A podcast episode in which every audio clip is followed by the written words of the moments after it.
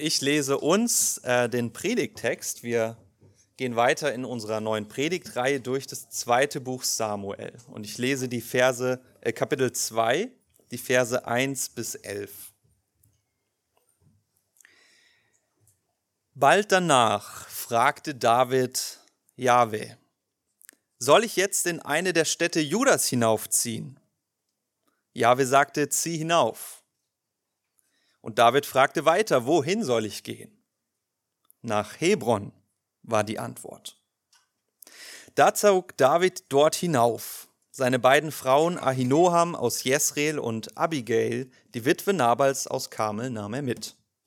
Auch seine Truppe ließ er samt ihren Fra Familien mitziehen. Und sie ließen sich in der Umgebung von Hebron nieder. Dann kamen die Männer des Stammes Judas und sie salbten David dort zu ihrem König.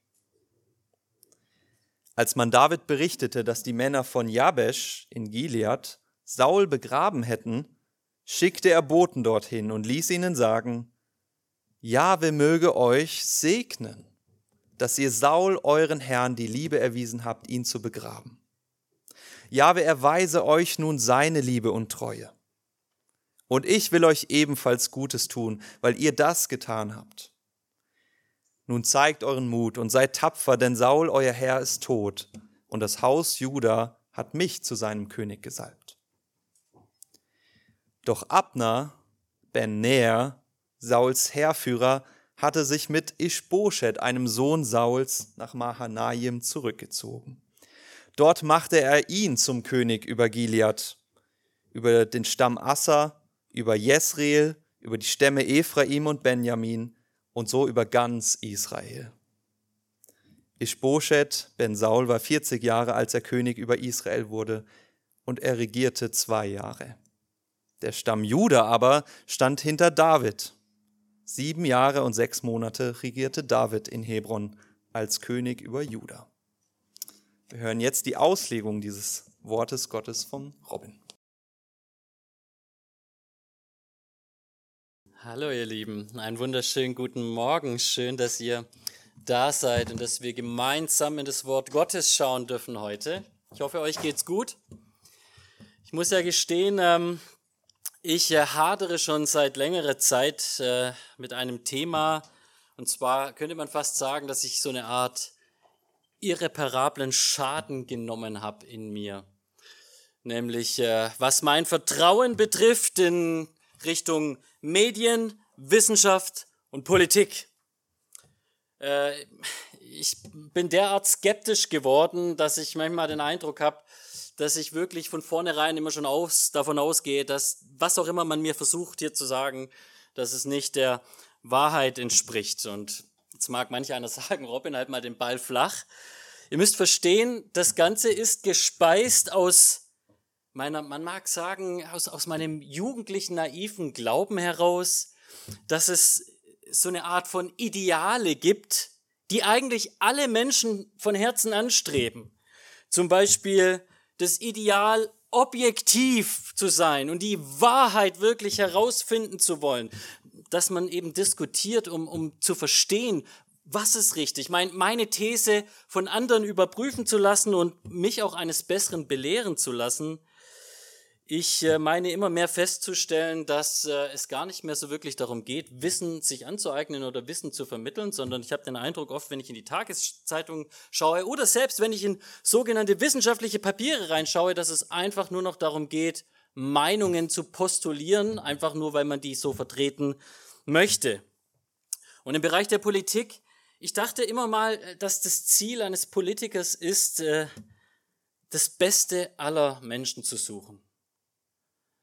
Aber ich weiß nicht, ob du dir regelmäßig Reden im Bundestag anschaust. Ich habe das eine ganze Zeit lang gemacht und ich habe festgestellt, egal in welche Partei ich reinschaue, alle Reden sind einfach nur davon gespickt, wie eine Partei ihre Meinungen verdreht und äh, vertretet und dabei die der anderen verdreht und meistens auch versucht, einfach nur polemisch den anderen irgendwie niederzuhalten.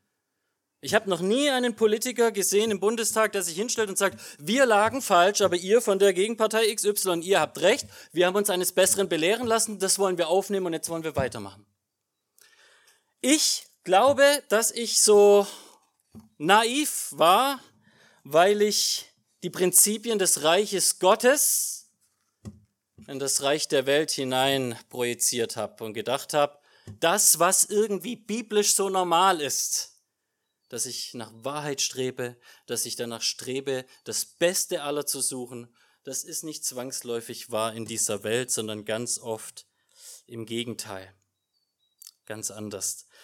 Und äh, wie gut ist es aber, dass wir in der Bibel lesen von einem Gott, der Prinzipien hat. Eine Stelle, die äh, gerne überlesen wird, äh, ist im Neuen Testament, da wird, da wird gesagt, dass Gott sich selbst nicht verleugnen kann. Weißt du, was das heißt? Das, was immer in Gottes Herzen ist, Gott wird es tun. Er kann nicht gegen seine Überzeugungen handeln. Gott hat Prinzipien. Und äh, ich glaube, dass Gott diese Prinzipien, die ihn ausmachen, dass Gott diese Prinzipien den Menschen bringen will, in diese Welt hineinbringen will, in diese gefallene Schöpfung, die ihre eigenen Wege geht, die möchte Gott erreichen mit seiner Wahrheit, mit seiner Liebe, mit seiner Güte. Und äh, er tut es, indem er sein Königreich auf Erden aufbaut. Ein Königreich, das von diesen Prinzipien geleitet ist. Und der Startpunkt dieses Königreiches Gottes, kann man sagen, ist hier in Israel mit David, dem ersten König nach dem Herzen Gottes. Und wir wollen heute in dieses zweite Kapitel reinschauen vom zweiten Samuel Buch und wollen sehen, wie diese Prinzipien Gottes sich in einem Menschenleben entfalten und wie die Prinzipien der Welt diesen Prinzipien Gottes entgegenstehen. Und bevor wir in unseren Text eintauchen, wollen wir noch Gott um seinen Beistand bitten, oder? Lasst uns beten. Vater, ich danke dir so von Herzen, dass du ein Gott der Wahrheit bist, ein Gott des Lebens, ein Gott der Liebe und ein Gott der Gerechtigkeit. Du bist ein Gott, der das tut, was er sagt und der auch das meint, was er sagt. Und weil dein Wort, Herr, Wahrheit ist oder wie es auch in den Psalmen heißt, die Summe deines Wortes die Wahrheit ist. Unterm Strich steht die Wahrheit möchte ich dich bitten, dass wir dein Wort auch verstehen, dass du uns die Augen öffnest, dass es zu uns spricht, dass wir es wahrnehmen, erkennen und dass wir es auch anwenden lernen auf unser Leben und dass es verändert unsere Herzen, unser Denken, unser Handeln und dass wir geprägt werden, Herr, von deinen Tugenden, dass die uns wirklich tief im Herzen erreichen und uns zu Menschen machen, die dich widerspiegeln. Ich möchte dich bitten, Herr, dass du durch deinen Geist das wirkst, weil ich kann es mit meinen schwachen Lippen nicht, aber ich weiß, dass du einem mächtig bist und dass du wirken möchtest durch dein Wort. Und deswegen bitte ich dich, Herr, lass mich dein Wort verkündigen, Herr, und sprech du durch deine Wahrheit in unsere Herzen, Herr. Dir zur Ehre und uns zur Freude. Amen. Unser Text beginnt mit diesen Worten bald danach. Bald nachdem Saul gestorben war, David getrauert hat, heißt es, möchte David von Gott wissen, wie geht's jetzt weiter. Wenn wir die Geschichte von David so ein bisschen uns vor Augen führen, dann wird uns deutlich, dass David hier im Exil ist, in der Ferne, fern von seiner Heimat. Er, der früh zum König Gottes gesalbt wurde, war Exilant und Staatsfeind Nummer eins unter Saul. Und es ist schwierig, das alles irgendwie in Jahren festzumachen, wie sich das genau bei David entfaltet hat. Aber uns wird deutlich, dass er als wirklich als kleiner Bub schon gesalbt wurde von Samuel. Und dass er als Teenager oder junger Erwachsener die Tochter Sauls geheiratet hat und als Knecht Sauls auch für ihn gefochten hat und dann aber auch von Saul verfolgt wurde hier heute in unserem Text, wo Saul tot ist und wir sehen, dass David zu einem Teil von Israel offiziell als König gesalbt wird oder als König angenommen wird, zu diesem Zeitpunkt ist David 30 Jahre alt. Das ist eine ganz schöne Spanne an Zeit vergangen. Von Gott sagt, du wirst einmal König hin zu, er wird wirklich zumindest teilweise König in dem Reich Gottes. Über eine lange, lange, lange Zeit musste er fliehen vor Saul, seine Heimat verlassen, keine Gemeinschaft mehr mit der Familie. Damals gab es noch kein Skype oder sonst was. Was glaubt ihr, wie lange der seine Verwandtschaft nicht mehr gesehen hat? Er hat nicht Urlaub gemacht da am Mittelmeer bei den Philistern. Er war Kriegsflüchtling, könnte man sagen. Und dort ist er und hört, dass Saul gestorben ist. Und äh, wenn wir in die Geschichte ein bisschen uns äh, weiter reinversetzen und schauen, was alles so passiert ist, dann stellen wir fest, ja Mensch, David hätte ja gar nicht so lange da in der Fremde sein müssen. Na, wir erinnern uns, in 1. Samuel haben wir von zwei Situationen gelesen, wo, Sa äh, wo äh, David Saul hätte kalt machen können, wo er ihn hätte umbringen können weil Gott hat Saul ganz klar verheißen, deine Königsherrschaft wird von dir genommen. Heute, Saul, mit deiner Sünde wird sie von dir abgerissen und David gegeben. Von Gottes Seite her war es so sicher, dass Gott schon im Perfekt, in der Vergangenheitsform damals gesprochen hat, als Saul noch gelebt hat. Saul, du wirst fallen und David wird König. Aber David hat diese Aussage nicht zum Anlass genommen, in Anführungsstrichen, ich sage mal, die Verheißung Gottes etwas äh, schneller wahr werden zu lassen, seinen Amtsantritt zu beschleunigen. David hätte Saul töten können und hat es nicht gemacht, sondern stattdessen das Exil in der Ferne gewählt und gewartet, bis Saul von alleine stirbt oder von einem Blitz getroffen wird oder was auch immer. Und jetzt ist die Frage, was um alles in der Welt kann einen Menschen dazu veranlassen, wenn er die Möglichkeit hat, seinen Feind zu töten, der ja angefangen hat, diesen ganzen Streit, es nicht zu tun. Stattdessen immer wieder zu fliehen, Katz und Maus zu spielen und äh, auf so viel zu verzichten, was er hätte in der Heimat haben können. David hat es gegen Ende vom ersten Samuelbrief erklärt. Erst Samuel 26 bei der zweiten Begebenheit, wo er hätte Saul umbringen können, spricht er zu Abishai, beziehungsweise erstmal Abishai zu ihm, seinem Knecht, seinem Kollegen. Und Abishai sagt zu David, heute hat Gott deinen Feind in deine Hand ausgeliefert. Nun lass mich ihn doch mit dem Speer an den Boden spießen. Einmal nur. Ein zweites Mal werde ich es nicht tun müssen. Aber David entgegnete Abishai, bring ihn nicht um, denn wer könnte seine Hand gegen den Gesalbten des Herrn ausstrecken und ungestraft bleiben? Und David sagte weiter, so wahr der Herr lebt, sicher wird ihn der Herr schlagen, wenn seine Zeit gekommen ist. Er wird sterben, vielleicht im Krieg umkommen. David macht zwei Punkte deutlich, warum er gewartet hat und nicht gehandelt hat. Und die zwei Punkte sind folgendes. Erstens, David hatte Furcht vor der Strafe Gottes. Bring ihn nicht um, denn wer könnte seine Hand gegen den Gesalbten des Herrn ausstrecken und ungestraft bleiben? David hatte Furcht vor der Strafe Gottes. Zweitens, David vertraute auf Gottes Timing auf Gottes Zeitpunkt. Zu seiner Zeit wird der Herr ihn schlagen.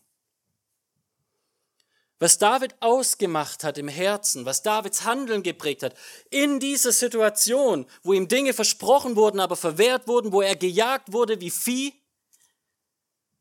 war es das, was er über Gott glaubt und denkt, was sein Leben geprägt hat, was sein Handeln geprägt hat. Und das Erste ist, er hat Gott gefürchtet. Und ihr Lieben, Gottesfurcht ist nicht einfach nur Ehrerbietung. Ich habe das Gefühl, dass wir oft diesen Begriff reduzieren, so als ob so eine, Anerkennungs, äh, so eine Anerkennung Gottes wäre.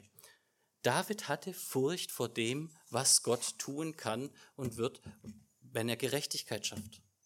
Er fürchtete das Gericht Gottes, wenn er Hand an den Gesalbten legen würde. David hatte wirklich ernsthafte Furcht vor Gott. Aber das andere ist, David hatte ein ganz tiefes Vertrauen in Gott. Gott hat versprochen, Abishai, und Gott wird tun zu seiner Zeit. Ich werde warten, bis mein Herr wahr werden lassen hat, was er verheißen hat. Man könnte fast sagen, diese beiden Dinge sind Seiten der gleichen Medaille. Ich weiß nicht, ob dir das schon mal aufgefallen ist, aber im Alten Testament hören wir, zum Beispiel bei den Königen, wird gesagt, dass sie das Wort studieren sollen, weil die, das Gesetz Gottes Furcht vor Gott letztendlich in den Menschen hervorruft. Also da wird einerseits das Wort Gottes, das Gesetz Gottes und Gehorsam gegenüber dem Gesetz mit Furcht verbunden. Und jetzt überlegt mal, was sagt der erste Johannesbrief oder auch das Johannesevangelium Jesus? Wer sind diejenigen, die das Gesetz achten? Die, die Gott lieben. Seht ihr, Gott ist der allmächtige, souveräne, erhabene König aller Könige und gleichzeitig ist er der nahbare Vater.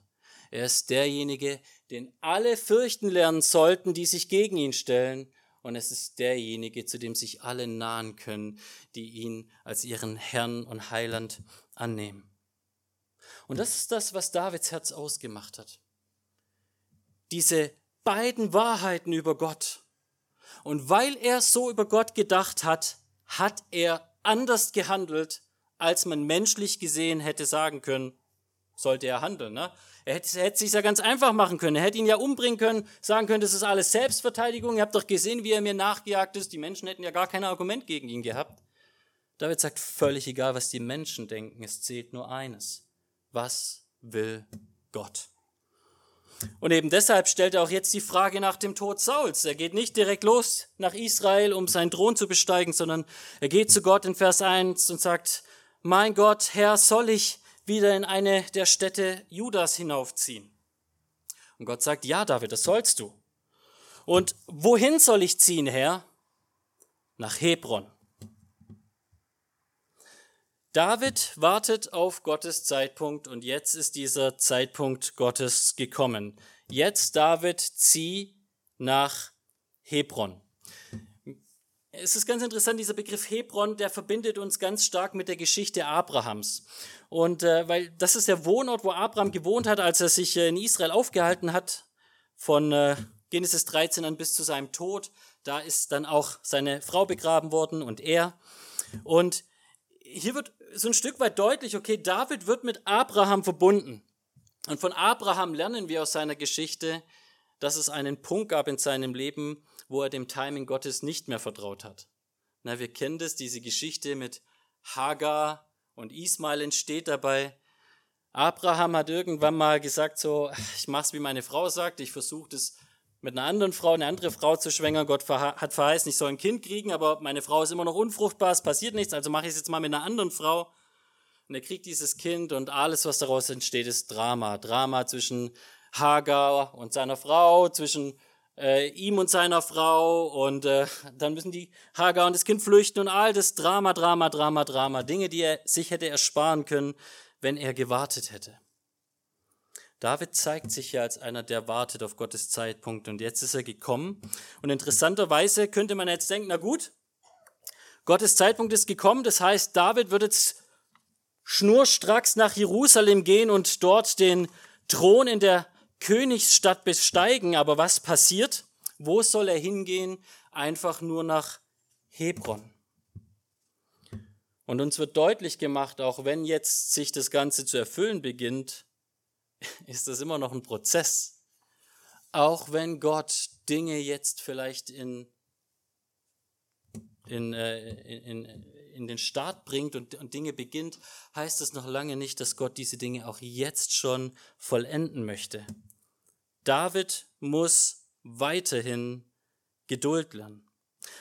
Aber heilsgeschichtlich ist dieser Ort Hebron auch von großer Bedeutung.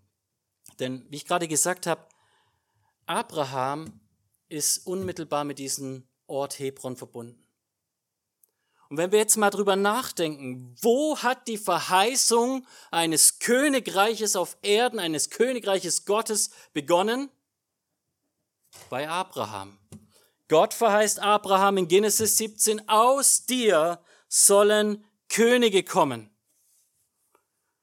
Ja, Genesis 17, äh, Vers 6. Und ich werde dich sehr, sehr fruchtbar machen, Abraham, und dich zu einer Nation werden lassen. Und Könige sollen aus dir hervorgehen. Israel soll nicht einfach nur eine Nation werden, sondern ein Königreich regiert von einem König, der das Gesetz Gottes achtet und liebt und jeden Tag studiert und lehrt und so das Volk in Gottes Bahnen führt und lenkt und leitet. Okay, das ist das Erste, was wir hier über David sehen. Davids Prinzip, das Prinzip des Reiches Gottes, ist, dass erstens es darum geht, was Gott möchte.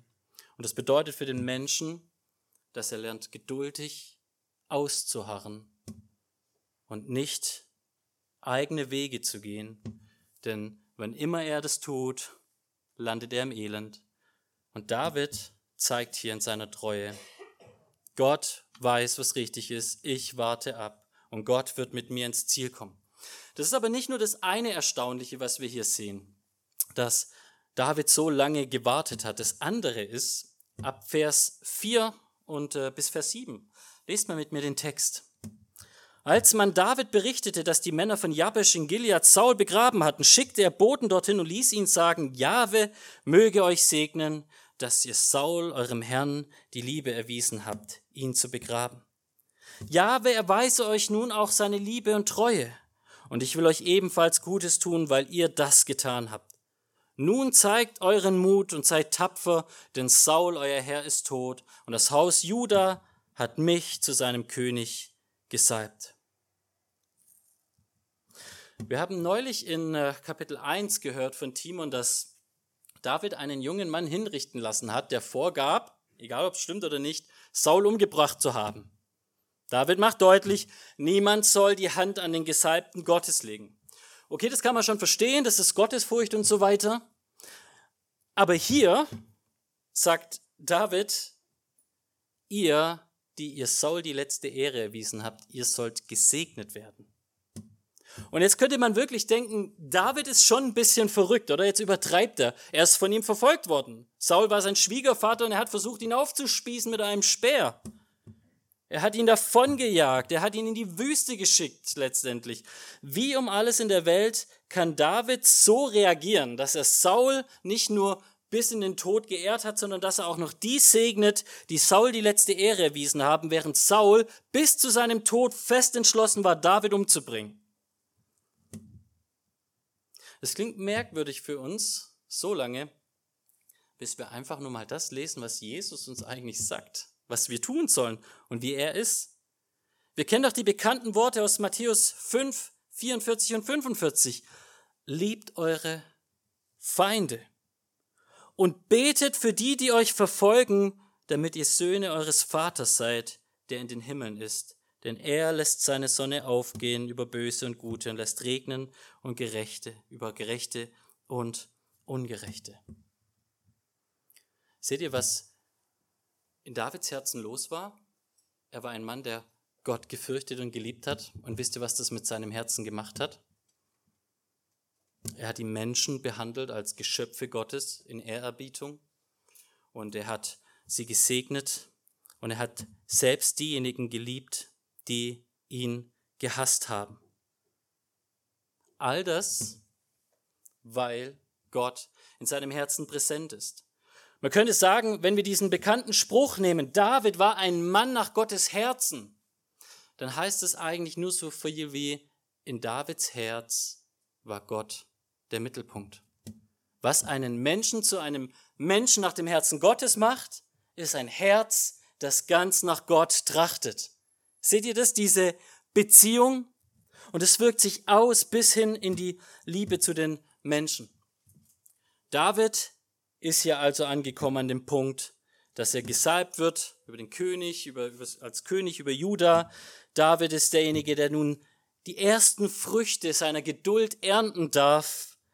Und er zollt den letzten Respekt Saul. Und jetzt schaut mal im Umkehrschluss, wie die Familie Sauls weiter agiert. Ab Vers 8. Die Prinzipien der Welt. Doch Abner ben Ner, Sauls Heerführer, hatte sich mit Ishbosheth, einem Sohn Sauls, nach Mahanaim zurückgezogen. Dort machte er, ihn zum König über Gilead, über die Leute des Stammes Ascher, über Jesrael, die Stämme Ephraim und Benjamin und so über ganz Israel. Ishbosheth ben Saul war 40 Jahre alt, als er König über Israel wurde und er regierte zwei Jahre. Der Stamm Juda jedoch stand hinter David. Sieben Jahre und sechs Monate regierte David in Hebron, als er König über Juda wurde. Hier sehen wir, dass die Feinde Davids kurzerhand entschließen, die Niederlage nicht zu akzeptieren und einfach einen neuen König zu stellen. Saul hatte noch Söhne, die gelebt haben, also nehmen wir den nächsten Ischboschet und wir stellen einen neuen König und wir salben ihn ganz flott und dann hat er das Amt inne und das ganze Land kann er hinter sich versammeln und dann ist David wieder außen vor. Was uns hier berichtet wird, ist Folgendes. Was Gott will, war längst klar. Gott hat zu Saul gesagt, Saul, deine Tage sind gezählt und ich habe mir schon längst jemand Neues erwählt. Und Saul wollte es nicht wahrhaben. Saul hat gesagt, es ist mir völlig egal, was du sagst, Gott. Ich kämpfe um meine Macht. Ich bin der König. Und jetzt sehen wir hier die Nachkommen von Saul. Und sie sagen, ist uns völlig egal, was du bestimmst, Gott. Wir stellen unseren König. Wir wollen uns von dir nicht irgend so einen Schafhirten vorsetzen lassen. Wir nehmen einen Sohn Sauls, der ist ein rechtmäßiger König für uns. Die Menschen wollen nicht die Herrschaft, die Gott, der wahre Souverän ausübt, an, anerkennen. Sie wollen nicht den Gesalbten Gottes anerkennen. Und ich weiß nicht, ob du bisher schon selbst auf diesen Gedanken gekommen bist, aber alles, was wir bisher gesehen haben von David, was uns gesagt wird über ihn, das korrespondiert ganz stark mit Jesus. Er ist derjenige, der sich gedemütigt hat. Er ist derjenige, der seine Feinde geliebt hat, sogar selbst in den Tod gegangen ist für sie. Und er ist derjenige, der angefeindet wird von den Königen der Erde. Ganz bezeichnend wird es im Psalm 2 gesagt. Ich, ich liebe diesen Psalm, es ist einer meiner Lieblingspsalme. Im Psalm 2 wird uns in den Versen 1 bis 3 Folgendes gesagt. Warum toben und sinnen die Nationen eitles? Es treten auf Könige auf der Erde und Fürsten tun sich zusammen gegen den Herrn und gegen seinen Gesalbten. Lasst uns zerreißen ihre Bande und von uns werfen ihre Stricke. Psalm 2 sagt uns, die Menschen kämpfen gegen die Herrschaft Gottes, sowohl im Himmel als auch auf Erden, am Beispiel König David oder später König Jesus. Und warum tun sie das? Warum kämpfen die Menschen so sehr gegen Gott? Weil sie seine Herrschaft wie Fesseln empfinden. Stricke, die sie zerreißen wollen. Und das Verrückte ist, dass alles, was Gott bis dahin getan hat in der Menschheitsgeschichte und darüber hinaus, war immer ein, ein Werben um Liebe, war immer eine Königsherrschaft der Hingabe. Und Jesus hat es gezeigt, dass er gekommen ist zu dienen. Wie viele Könige kennt ihr auf Erden, die sagen, ich bin gekommen nicht, damit ich bedient werde, sondern um zu dienen, um ein Leben zu lassen als Lösegeld für viele. Ich kenne nur einen. Und trotzdem er ein solcher König ist, sagen die Menschen, die Tatsache, dass Gott ihn uns vorsetzt, ist für uns schon wie Fesseln und Stricke. Wir wollen unseren eigenen König krönen. Wir wollen uns selbst zu unseren Göttern machen, unsere eigenen Regeln machen. Und ihr Lieben, hier kommen wir genau zu dem zurück, was überall das Grundparadigma dieser Welt ist. Dass die Menschen immer und immer wieder versuchen, eigene Ordnungen zu schaffen, weil sie die Ordnung Gottes nicht anerkennen wollen.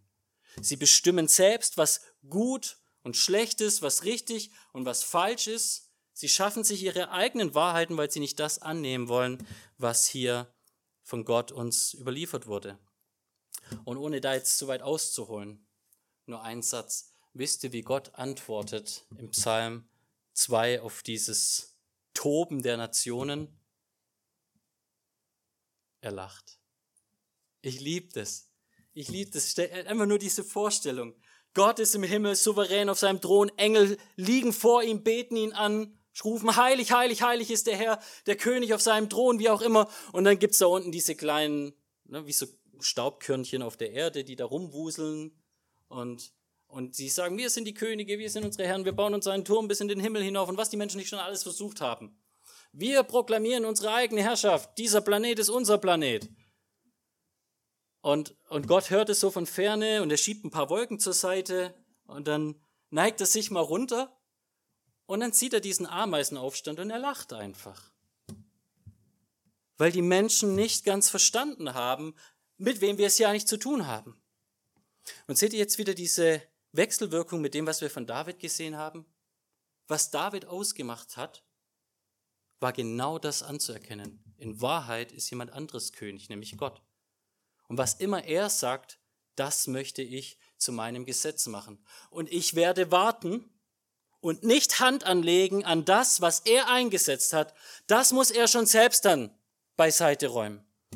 Und zu seiner Zeit wird er mir Recht verschaffen. Ich möchte das Ganze abrunden, abschließen, indem wir ein bisschen nochmal auf Jesus eingehen und auch uns überlegen, was wir jetzt als Menschen heute ganz praktisch mitnehmen können aus diesem Ganzen. Das Erste, was ich euch deutlich machen will, ist Folgendes. Alles, was David getan hat, ist im Kern wirklich genau das, was Jesus ist, weshalb wir ihn lieben, weshalb wir ihn anbeten. Und das heißt, wenn Gott etwas von uns fordert oder wenn Gott uns so ein Beispiel oder Vorbild gibt, dann nur als etwas, was uns hilft zu verstehen, wie unser Gott selber ist. Und ich möchte euch einfach mal nur ein paar Verse über unseren Jesus vorlesen, damit ihr seht, dass er das wirklich getan hat alles. Philippa 2, 8 und 9. Jesus erniedrigte sich selbst und gehorchte dem Vater bis zum Tod. Ja, bis zum Verbrechertod am Kreuz. Und darum, weil er sich selbst erniedrigt hat, hat Gott ihn über alles erhöht und ihm den Namen geschenkt, der über allen Namen steht. Feindesliebe. Römer 5, 8 bis 10. Aber Gott hat seine Liebe zu uns dadurch bewiesen, dass Christus für uns starb, als wir noch Sünder waren. Und nachdem wir jetzt durch sein Blut gerechtfertigt sind, werden wir durch ihn erst recht vor dem kommenden Gotteszorn gerettet. Denn durch den Tod seines Sohnes hat Gott uns ja schon versöhnt, als wir noch seine Feinde waren. Deshalb werden wir jetzt, nachdem wir versöhnt sind, erst recht durch die Kraft seines Lebens gerettet werden. Von Feinden gehasst. Wenn die Welt euch hasst, Johannes 15, Vers 18, so wisst, dass sie mich vor euch gehasst hat. Wenn ihr von der Welt wärt, würde die Welt euch lieben. Weil ihr aber nicht von der Welt seid, sondern ich euch aus der Welt erwählt habe, darum hasst euch die Welt. Ihr Lieben, weil David so war, als Beispiel für Jesus, oder andersrum besser gesagt, weil Jesus wirklich so war, wie es David zeichenhaft gezeigt hat, haben wir einen Platz an seinem Tisch. Weil er sich gedemütigt hat, konnte er uns erheben. Weil er uns geliebt hat, als wir seine Feinde waren, können wir mit ihm versöhnt sein weil er bereit war, den Hass der Welt auf sich zu nehmen, um dennoch sich ein Volk zu erretten. Eben darum können wir jetzt auch als sein Volk heißen und werden mit ihm in Ewigkeit in seinem neuen Reich leben. Was möchtest du daraus lernen? Was solltest du daraus lernen? Was sollten wir daraus lernen wollen? Das Erste. In Gottes Reich ist eine Grundwahrheit, ein Grundprinzip Demut. Petrus sagt, demütigt euch nun unter die mächtige Hand Gottes, damit er euch erhöht zur rechten Zeit, indem ihr all eure Sorgen auf ihn werft, denn er ist besorgt um euch. David war dort in der Ferne. Was glaubt ihr, wie viele Sorgen er hatte? Aber er hat seine Sorgen auf Gott geworfen, hat gesagt, Gott, du wirst mir Recht verschaffen zu deiner Zeit. Jesaja 66, Vers 2. Aber auf den will ich blicken, spricht Gott, auf den Elenden und den, der zerschlagenen Geistes ist, der zittert vor meinem Wort, der ernst nimmt, was ich zu sagen habe und nicht Ausreden sich überlegt. Geduld. Klagelieder 3, Vers 25. Es ist gut, dass man schweigend hofft auf die Rettung des Herrn. Und Psalm 130 sagt uns, ich hoffe auf den Herrn, meine Seele hofft und hart, auf das Wort Gottes harre ich. Meine Seele hat auf den Herrn mehr als die Wächter auf den Morgen. Mehr als die Wächter auf den Morgen hat Israel auf den Herrn, denn bei dem Herrn ist die Gnade und viel Erlösung. Ihr Lieben, Gott liebt uns.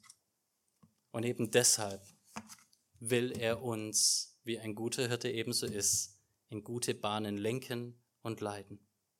Und für uns bedeutet das, dass wir das nicht nur dankbar annehmen dürfen und sollen, sondern gleichzeitig, dass wir auch danach streben dürfen, selbst so zu werden. Denn wisst ihr, was das Endziel dieser Verheißung ist, wo das Reich Gottes sich letztlich entfaltet? In einer neuen Schöpfung, wo es keine Ungerechtigkeit mehr gibt, wo es keine Influencer mehr für irgendwelche Meinungen gibt, wo es nur noch die Wahrheit gibt, wo es keine Unbarmherzigkeit mehr gibt, sondern wo es nur noch Barmherzigkeit und Liebe für jedermann gibt, wo es keine eigenen Wege mehr gibt, sondern die Wege Gottes zu Gottes Zeit und alles zu unserem Segen und zu unserem Frieden. Und die Frage, die ich dir stellen möchte zum Schluss, bist du bereit, dich dieser Herrschaft Gottes zu unterwerfen, damit du erhöht wirst zu seiner Zeit? Oder meinst du, wie die Könige der Welt, deine eigene Herrschaft aufrichten zu können, nur um dann feststellen zu müssen, dass du vor Gott eine Lachnummer bist? Lasst uns beten. Vater, ich danke dir so sehr, dass du uns geliebt hast von Anbeginn der Zeit und dass du durch so viele Turbulenzen hindurch mit uns Menschen auch wirklich nicht die Geduld verloren hast, sondern du hast immer weitergemacht, Herr. Und tausendmal hat die Menschheit dich wirklich bis an den Rande des Wahnsinns zu der Weißglut gebracht und trotzdem hast du an deinen Verheißungen festgehalten, weil du ein Gott mit Prinzipien bist. Du bist ein Gott der Wahrheit, du bist ein Gott der Liebe, du bist ein Gott der Gerechtigkeit. Und ich preise dich dafür, Herr, dass wir das annehmen und erkennen dürfen. Und ich möchte dich bitten, dass du es mehrst und dass du es unseren Herzen schenkst, darin unsere Freude zu finden, dass du unser Herr und Gott bist. Amen.